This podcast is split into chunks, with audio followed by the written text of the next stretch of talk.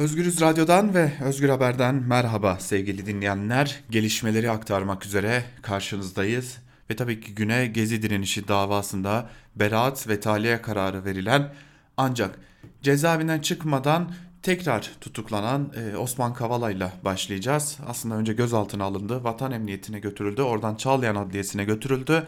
Oradan da hakkında bu defa anayasal düzeni ortadan kaldırmaya teşebbüs suçlamasıyla yeniden tutuklama kararı verildi ve yeniden cezaevine gönderildi Osman Kavala ve tüm bunların tamamı neredeyse 24 saat içinde oldu. Tabi burada bir ayrıntıya dikkat çekmek gerekiyor. Normal şartlarda hakkında tahliye kararı verilen cezaevinde bulunan insanlar e, çok hızlı bir şekilde tahliye edilirler. Çünkü hakkında tahliye kararı verildiği için herhangi bir şey yaşanması durumunda cezaevinde tutulması başta infaz savcılığı olmak üzere herkesin başını tırnak içerisinde belaya sokabilecek bir durum yaratırlar. Ancak Osman Kavala tahliye edildikten sonra tam 6 saat boyunca cezaevinde tutulmaya devam etti. 6 saatin sonunda kendisi hakkında yeniden gözaltı kararı verildi. Cezaevinden bir araçla Vatan Emniyet Müdürlüğü'ne götürüldü ve orada tırnak içerisinde sorgulanmaya başlandı. Ve dün akşam saatlerinde de gözaltında tutulduğu Vatan Caddesi'ndeki Emniyet Müdürlüğü'nden Çağlayan Adliyesi'ne sevk edildi. Çağlayan Adliyesi'nde savcılık sorgusu gerçekleşmeden sevgili dinleyiciler, savcılık sorgusu gerçekleşmeden tutuklanma talebiyle suh ceza hakimliğine sevk edildi. Suh ceza hakimliğine sevk edildikten sonra da e, sorgusu yapıldı. Sorgusunun ardından da anayasal düzeni ortadan kaldırmaya teşebbüs iddiasıyla daha doğrusu gerekçesiyle demek gerekecek buna gerekçesiyle Osman Kavala hakkında yeniden tutuklama kararı verildi ve Osman Kavala yeniden Silivri cezaevine gönderildi. Aslında Osman Kavala konusunda neler olduğuna dair ya da bir bütün gezi direnişi davasında neler oldu neler bittiğe dair o 6 saatte ne gibi pazarlıklar yapıldı o 6 saat saatte neler yaşandı belki bir gün öğrenebilirsek o gün o 6 saat içerisinde yaşananların Türkiye iç politikasında nelere etki ettiğini de öğrenebileceğiz. Tabii o 6 saatte neler yaşandı bilmiyoruz ancak o 6 saatin sabahında yani o Gezi direnişi davasından bir gün sonra Cumhurbaşkanı Erdoğan partisinin grup toplantısında manevrayla beraat ettirmeye kalktılar gibi bir cümle kurdu. Tabi bu durumda Gezi direnişi davasının hem beraat kararında hem de ardından gerçekleşen tutuklama kararında iktidarın kesin bir müdahalesinin olduğunu açık bir biçimde ortaya koymuş oluyor. Geçelim Cumhurbaşkanı Erdoğan'ın yine aynı gün içerisinde partisinin grup toplantısında yaptığı o konuşmaya, partisinin grup toplantısında yaptığı konuşmada Cumhurbaşkanı Erdoğan özetle CHP lideri Kemal Kılıçdaroğlu'nu FETÖ'cülükle suçladı ve her yere baktık ama CHP genel merkezine bakamadık. Belki dolabında bir yerlerde 1 dolar da saklıyordur gibi bir cümle kurdu Cumhurbaşkanı Erdoğan. E, kamuoyunun büyük bir bölümü aslında bu cümleleri doğal siyasi bir tartışma olarak ve CHP lideri Kemal Kılıçdaroğlu'nun FETÖ'nün siyasi ayağı açıklamalarına karşı bir açıklama olarak yorumladı. Ancak bu açıklamalar pek de öyle yorumlanacak gibi durmuyor. Bir bütün baktığımızda bu açıklamalara e, daha önce CHP lideri Kemal Kılıçdaroğlu'nun danışmanları ve avukatları hakkında FETÖ üyeliği suçlamasıyla davalar açıldığını gördük. Hemen ilerleyen zamanlarda da Urla Belediye Başkanı'nın FETÖ suçlamasıyla hem tutuklandığını hem de yerine kayyum atandığını gördük. Ee, bir bütün olarak AKP medyasına göz attığımızda da CHP lideri Kemal Kılıçdaroğlu'na yönelik olarak FETÖ'cülük suçlaması yer alıyor. Yani özellikle 17-25 Aralık'tan sonra CHP ile FETÖ olarak adlandırılan Gülen cemaatinin ciddi bir yakınlaşması olduğunu öne sürüyor. Hem AKP hem de AKP'ye yakın medya. Tabi bu ister istemez akıllara başka bir soru işaretini getiriyor. Acaba ilerleyen zaman dilimlerinde bizler polislerin CHP genel merkezini basarak tırnak içerisinde FETÖ araması yaptığı bir eşiğe doğru mu gidiyoruz sorusunu getiriyor. Hatta daha öteye götürerek CHP'ye bu gerekçeyle ilerleyen zaman dilimlerinde kapatma davası açılabilir mi? CHP lideri Kemal Kılıçdaroğlu'nun dokunulmazlığı kaldırılarak hakkında bir tutuklama ya da e, gözaltı işlemi uygulanabilir mi soruları geliyor. E, bunun örnekleri geçmişte var sevgili dinleyenler. Bunun e, en önemli örneğini Demokrat Parti döneminde yaşamıştık. Demokrat Parti döneminde e, yaşananların da anlatıldığı Can Dündar ve Mehmet Ali Birand'ın çektiği Demir Kırat belgeselinden önemli e, veriler elde ediliyor. Orada e, kurulan bir komisyon var. Tahkikat komisyonu kuruluyor ve tahkikat komisyonu Cumhuriyet Halk Partisi'nin e, adeta kapatılması ve Türkiye siyasal hayatından silinmesi için bir e, çalışma yürütüyor. E, Tabi dönüp baktığımızda orada kurulan tahkikat komisyonundaki üyelerin tamamının Demokrat Partili olduğunu görüyoruz ve o dönemde basına e, aslında bu konuya ilişkin haber yapma yasağı da getiriliyor. Hatta bu konuya ilişkin e, sesini yükselten, haber yapmaya çalışan basın kuruluşlarına da çok yoğun bir baskının olduğunu biliyoruz. Tam da o dönemde e, dönemin e, CHP'nin genel başkanı olan İnönü, İsmet İnönü dikkat çeken bir açıklama yapıyor ve şunu söylüyor. Arkadaşlar şartlar tamam olduğu zaman millet için bir ihtilal meşru bir haktır. Bu yolda devam ederseniz ben de sizi kurtaramam diye bir açıklama yapıyor. E, bu dikkat çekici bir açıklama. Bunu Demir Kırat belgeselinde aktaran isim de Cemal Madanoğlu yani ihtilalin önemli isimlerinden biri sevgili dinleyenler. Tabi bugün baktığımızda bir darbe ihtimali hiçbir zaman Türkiye'de artık görülmüyor. Ee, olabilirse de eğer böylesi bir ihtimal gerçekleşirse de buna şüpheyle bakmak gerektiğini e, herkes söylüyor. E, ancak burada dikkat çeken durum şu. Evet bugün bir tahkikat komisyonu yok ama siyasallaşmış bir iktidar var. Bugün e, yine basına baskı var. Bu konuya ilişkin yazacakların üzerinde ciddi bir tahakküm ve baskı kurulmuş durumda. Acaba bu döneme geliyor muyuz diye de önemli bir e, durumla karşı karşıyayız. Genel yayın yönetmenimiz Can Dündar da bugün özgür yorumunda bu konuya değindi ve Cumhurbaşkanı Erdoğan'ın dünkü grup toplantısında yaptığı konuşmada CHP'ye yönelik suçlamalarına değindi Can Dündar ve şunları kaydetti özgür yorumunda. Başkanın 3. intihar projesinin CHP'yi kapatmak olduğu anlaşılıyor. FETÖ'nün organizasyon şemasını çıkaramadık. CHP Genel Merkezi'ne yeterince bakılmadı sözü bunun işareti. Böyle bir çılgınlığa en son 1960'ın Nisan ayında Başbakan Adnan Menderes yeltenmişti. CHP'yi isyan hazırlığıyla suçlayıp mecliste kurdurduğu bir komisyona soruşturma açtırmıştı. CHP lideri İnönü o ünlü sizi ben bile kurtaramam sözünü o zaman söylemiş. Şartlar tamam olduğunda milletler için ihtilal meşru bir haktır demişti. Türkiye halkı o meşru hakkını kullandı Gezi'de. Günü geldiğinde yine kullanabileceğini en iyi bu iktidar biliyor. O yüzden korku içinde son kumarını oynamaya hazırlanıyor. Erdoğan tahtını korumak için ülkeyi ateşe atarken yaktığım ateş beni yakar mı diye iyi düşünmeli. Türkiye tarihini iyi incelemeli. Bunu düşünmeden yaptığı CHP'yi kapatma hamlesi Menderes'in bir ay sonra devrilmesine yol açmıştı çünkü diyor Özgürüz Radyo Genel Yayın Yönetmeni ve gazeteci Can Dündar da dünkü açıklamaları bu şekilde değerlendiriyor. Geçelim e, Türkiye tarihindeki belki de en komik dolandırıcılık ya da sahtecilik olaylarından birine sahte UNESCO ödülleri konusuna. E, sahte UNESCO ödüllerini alanlar da yabancı olmadığımız isimler yani AKP'li belediyeler. Ortada UNESCO'dan ödül aldığını iddia eden belediyeler var ancak UNESCO'nun aslında ihtarnamesiyle ortaya çıktı ki bu ödüller e, pek de UNESCO tarafından verilmemiş.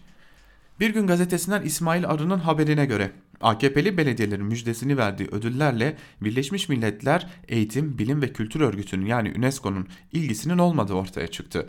UNESCO'nun biz vermedik açıklaması yaptığı ödüller Paris'te Cumhurbaşkanlığı Yerel Yönetim Kurulu Başkan Vekili Şükrü Karatepe'nin de katıldığı törende dağıtıldı. 16 Ocak tarihinde Paris'te UNESCO'ya ait olduğu bildirilen bir binada düzenlenen törenden sonra bazı belediye başkanları UNESCO'dan ödül aldıklarını açıklasa da belediyeleri bu ödüllere merkezi Ankara'nın Balgat semtinde bulunan Kent Araştırmaları Enstitüsü'nün layık gördüğü öğrenildi. Ödül töreninin ardından AKP yakınlığıyla bilinen çok sayıda gazete ve haber sitesi de ve bazı televizyon kanalları da UNESCO'dan ödül başlıklarıyla haber yapmıştı.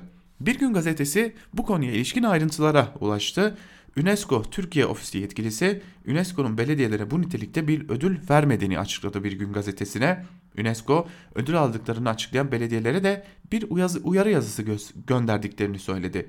UNESCO kendisinin vermediği ödüller için belediyelerin ismini kullanmamalarını da önemli rica etti. Peki hal böyleyken Nereden çıktı bu ödül diye soracak olursanız işte onun da cevabı yine Bir Gün Gazetesi'ndeki haberde. UNESCO ödülü denilen ödüllerin Paris'te dağıtıldığı törenin organizasyonunun Kent Araştırmaları Enstitüsü ile aynı adreste yer alan Adamor Araştırma ve Danışmanlık Şirketi tarafından yapıldığı ortaya çıktı. Ödül töreni için Paris'e giden başkanların çeşitli tutarlarda da şirkete para ödediği de ortaya çıkan bir diğer gerçeklik. Şirket yetkililerinin bir gün gazetesine yaptığı açıklamada paranın organizasyon, katılım, reklam gibi birden fazla iş kalemi için sadece törene katılan belediye başkanlarından alındığını, Paris'e gitmeyenlerden para alınmadığını belirtti. Şirket yetkilisi organizasyonun uluslararası partnerleri sayesinde UNESCO'nun binasında düzenlendiğini de söyledi. Ödül alan belediyeler arasında yer alan Osman Gazi Belediyesi'nin şirkete 106 bin liralık ödeme yaptığı da öğrenildi deniyor bu haberin ayrıntılarında. Zaten e, bu konuya ilişkinde birçok e, haber vardı. Haber Türk'ten tutalım. Bütün yandaş kanallarda da bu konuya ilişkin bu yalancı ödül daha doğrusu sahte ödül haberleri yer alıyordu. Geçelim e, Ankara kulislerini hareketlendiren bir diğer iddiaya. Üçüncü bir ittifak mı geliyor? Yani Cumhur ve Millet İttifakı'nın karşısında yeni bir ittifak mı olacak haberin, haberine. Ankara kulislerinde AKP alternatif oluşturmak için kurulan Ahmet Davutoğlu'nun Gelecek Partisi ve Ali Babacan'ın Mart ayı başında ilan etmesi beklenen e, partisinin Cumhur ve Millet İttifakı karşısında üçüncü bir ittifak olarak yükselebileceği iddia ediliyor. İyi Parti'den peş peşe gelen istifalar MHP lideri Devlet Bahçeli'nin İyi Partili vekilleri kastederek hiçbir partide siyasi istikrarsızlık olmamalı, tahriklere kapılmasınlar sözlerinin yankıları sürerken siyasette 3. blok oluşturma mühendisliği yorumları yapılıyor. Yeni ittifakın taraflarının Babacan ve Davutoğlu'nun yanı sıra Saadet Partisi, Demokrat Parti olabileceği öne sürülürken bu denklemdeki gücün ise İyi Parti olacağı iddia ediliyor. Cumhuriyet Gazetesi'nin haberine göre Bahçeli 3. bir ittifak arayışlarını fark ederek İyi Partili vekilleri bu nedenle uyardı. Habere göre İyi Parti'nin CHP ile mi yoksa Saadet Partisi, Demokrat Parti ve yeni kurulacak Partiler ittifakında mı yer alacağı yeni blokta belirleyici bir unsur olacak. İyi Parti içinde yerel seçimlerden bu yana CHP'nin HDP ile bazı noktalarda yakınlaşmasının rahatsızlık yarattığı ifade ediliyordu. Bu nedenle parti içinde İmamoğlu'nun kayyum atanan HDP'li belediyelere ziyareti CHP lideri Kemal Kılıçdaroğlu'nun Selvi Kılıçdaroğlu eşi Selvi Kılıçdaroğlu'nun ile e, Ekrem İmamoğlu'nun eşi Dilek İmamoğlu'nun Eski HDP eş genel başkanı Selahattin Demirtaş'ın eşi Başak Demirtaş ile birlikte Demirtaş'ın Devran isimli kitabından uyarlanan oyunu izlemeye gitmesi gibi durumların sık sık dillendirilmeye başlandığı dile getiriliyor. Bunun İyi Parti'nin CHP ile olan ittifakı sonlandırabileceğine işaret edilirken İyi Parti'nin Saadet Partisi, Demokrat Parti ve yeni partilerin dahil olduğu bir ittifak modelinde yer alabileceği değerlendiriyor. Bu hamleyi gören MHP lideri bah Bahçeli'nin de istifa etmeyi düşünen İyi Partililere tarihlere kapılmayın mesajını verdiği Ankara kulislerinde iddia ediliyor. Tabi şu ana kadar bu iddiayı doğrulayan yok. Ee, Ali Babacan'ın ekibinden görüştüğümüz bazı isimlerde biz şu an itibariyle kimseyle ittifak yapmayı düşünmüyoruz biçiminde dönüşler yaptılar. Bunu da aktaralım. Ve geçelim Almanya'dan kanlı bir e, saldırı haberine. Öyle görünüyor ki aşırı sağa dayanan bir saldırı bu. Almanya'nın Hessen eyaletinde bulunan Hanau kentinde dün saat 22 sıralarında şehir merkezinde bulunan bir nargile bara giren silahlı saldırgan içeride bulunanlara ateş açtı. Olay sırasında barda bulunan 3 kişi hayatını kaybederken bir kişi de ağır biçimde yaralandı. Saldırgan daha sonra koyu renkli bir araçla yaklaşık 2,5 kilometre mesafedeki başka bir nargile bara giderek burada da ateş açtı. Burada da en az 5 kişi yaşamını yitirdi. Hanau polisi iki saldırıda toplam 11 kişinin hayatını kaybettiğini açıkladı. Polisten yapılan açıklamada saldırının faili olduğu tahmin edilen kişinin evinde ölü olarak bulunduğu belirtildi. Yine aynı evde başka bir kişiye ait olduğu belirtilen bir cesedin daha bulunduğu aktarıldı. Böylece yaşanan olaylarda toplam can kaybı da 11 olarak açıklanmış oldu. Yabancılar Meclisi Başkanı Selma Yılmaz İlkan sosyal medya hesabından yaptığı açıklamada kurbanlar arasında Türkiye'li yurttaşların da olduğunu yazdı. Bu saldırının arkasında kimler veya kimin olduğu olduğunu şu an için söylememiz veya speküle etmemiz doğru olmayacaktır diyen Yılmaz İlkan, Hanov halkından sağduyulu davranmalarını ve olayın açıklığa kavuşmasında yardımcı olmalarını istedi. E, Nargile Kafe bir Konyalı'ya aitmiş. Bu da Kırım Haber Ajansı'nın geçtiği önemli bir haber. E, Tabi öyle görünüyor ki bu saldırı aşırı sağa dayanan bir e, saldırı ve ilerleyen günlerde de Almanya'da yükselen aşırı sağ nedenli tehlikeli boyutlara geldiğini de gösteren bir saldırı. Şimdi hepimizin sağlığını yakından ilgilendiren bir diğer habere geçelim. E, biliyorsunuz sahte ballar konusu e, özellikle Tarım Bakanlığı sahte ballar konusunun üzerine gitmeye çalışıyordu. Televizyon kanallarında dahi kavanoz kavanoz satılan değerinin çok altında satılan ve sahte olduğunu adeta bağırarak söyleyen ballar vardı. İşte bu ballara ilişkin Tarım Bakanlığı uzun süredir bir takip yürütüyordu. Bu takibin sonucunda da el konulan ballar vardı. İşte o ballar şimdi satışa çıkarılıyor. Halk sağlığını tehdit eden ve gerçeklerine göre aşırı ucuz olduğu için de özellikle dar gelirli yurttaşlar tarafından e, tercih edilen ve üretimine yönelik bugüne kadar herhangi bir engel bulunmayan ballara ilişkin yeni düzenlemeler ortaya çıktı. Yeni yönetmeliğe göre aroma vericiler veya bal eklenerek bal aromalı şurup, çam aromalı şurup, ballı şurup ve benzer isimlerle bal izlenimi veren ürünler 19 Şubat 2020 tarihi itibariyle artık üretilemeyecek. Ancak yönetmeliğe uyum zorunluluğu başlığıyla eklenen geçici maddeyle bugüne kadar üretilen sahte balların da 31 Aralık 2020 tarihine kadar yani bu yılın sonuna kadar piyasada satılmasına da izin verilecek. Sözcüden Erdoğan Süzer'in haberine göre tüketiciler sahte ballar sağlığa zararlı değilse niçin üretimi yasaklandı? Sağlığa zararlı olduğu için üretimi yasaklandıysa niçin tezgahlardaki sahte ballar piyasadan toplanmayıp halkın tüketilmesine izin verildi sorularına yanıt arıyorlar. Yani bir sahte bal var e, ya da sağlığa zararlı olduğu Tarım Bakanlığı tarafından açıklanan sahte ürünler var ve sahte ürünlere ilişkin artık satış ve üretim yasağı getiriliyor. Ancak bu satış ve üretim yasağı getirilirken de elde tutulan bu ürünlerin de e, kimsenin canı yanmasın, kimse üzülmesin diye bu yılın sonuna kadar yani 2020'nin sonuna kadar da satışına devlet icazet veriyor. Bu da e, konunun bambaşka bir boyutu diyelim ve haber bültenimizi burada noktalayalım. Günün ilerleyen saatlerinde gelişmeleri aktarmak üzere Özgürüz Radyo'da karşınızda olmayı sürdüreceğiz. Bizden şimdilik bu kadar. Daha iyi haberlerle Özgürüz Radyo'da görüşmek dileğiyle. Hoşçakalın.